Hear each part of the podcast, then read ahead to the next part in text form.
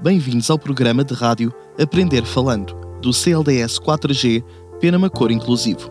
Vamos ouvir os alunos do primeiro e quarto ano da atividade extracurricular de Património e Tradição, que nos vão contar curiosidades sobre o que vão aprendendo.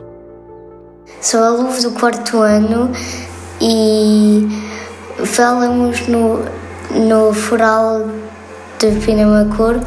Quem deu o primeiro foral foi Dom Sancho I. Também falamos nas moedas. Quando faziam alguma coisa de mal ou as neiras, uh, tinham de pagar com moedas. Olá, sou Iden. Olá, sou o Luís, sou do primeiro ano, tenho 6 anos. Vamos falar sobre uma lenda muito antiga, a lenda do Magor. Olá, sou a Ami, estou no primeiro ano. Hoje vamos falar sobre a lenda do Magor.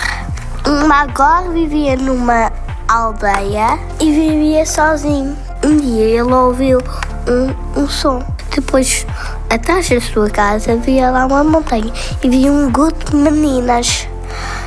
E, e depois ouvi um, dois, três. E depois vinham todos os meninos a atacar. Mas o mago pensou: ai, ai, ai, eu, eu vou lá ter.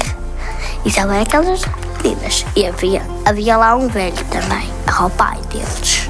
E depois então foi lá o mago a matar um dos companheiros deles.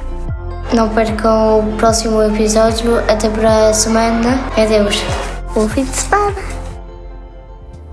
Este projeto tem como entidade promotora a Santa Casa da Misericórdia de Penamacor e principal parceiro o município de Penamacor, sendo financiado pelo Programa Operacional de Inclusão Social e Emprego.